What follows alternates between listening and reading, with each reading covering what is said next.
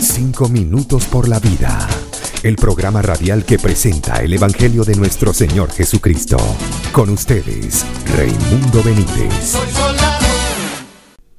Bienvenidos a Cinco minutos por la vida. Un juez iba a liberar a un preso de la cárcel por lo que hizo pasar a uno por uno a una entrevista con él para ver quién merecía ser liberado. Al preguntar al primero por qué estaba allí, este dijo, Estoy aquí porque me calumniaron y me acusaron injustamente. Así que llamó al segundo y este contestó, Estoy aquí porque dicen que robé, pero es mentira, señor juez. De esta forma, amable oyente, fueron pasando todos los presos y se, y se declaraban inocentes, hasta que llegó el último quien dijo, Estoy aquí, señor juez, porque maté a un hombre hirió a mi familia y perdí el control y por eso lo maté. Pero hoy me doy cuenta de que lo que hice estuvo mal y estoy muy arrepentido. El juez se levantó sin vacilar y dijo, voy a liberar a este último preso. Todos se quedaron perplejos y dijeron, pero ¿por qué lo vas a liberar a él?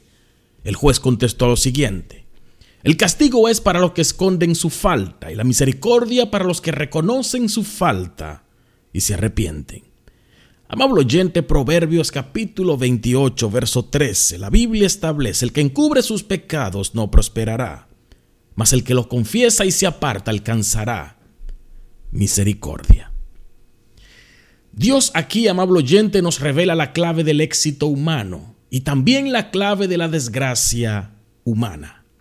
En otras palabras, nos enseña la raíz de toda bendición y la raíz de toda maldición el que encubre sus pecados no prosperará. Amable oyente, es esconder y encubrir el pecado que ha estado basada la desgracia humana. A todos por naturaleza nos gusta escuchar todo lo bueno, todo lo que trate de bendición, dicha y prosperidad, pero huimos cuando se nos quiere hablar de maldición, desgracia y pobreza. Pero Dios aquí nos da el balance correcto bendición y dicha para los que actúan como Él manda, y maldición y desgracia para los que no le obedecen.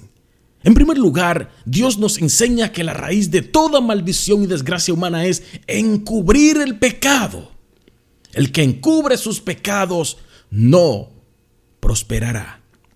Desde el que el ser humano en sus inicios se apartó de Dios en el huerto del Edén desobedeciendo su mandamiento, la primera actitud que éste tomó fue que tratar de ocultar y encubrir su pecado. Por eso dice en Génesis capítulo 3, verso 8, y oyeron la voz del Señor Dios que se paseaba en el huerto al aire libre. Y el hombre y su mujer se escondieron de la presencia del Señor entre los árboles del huerto.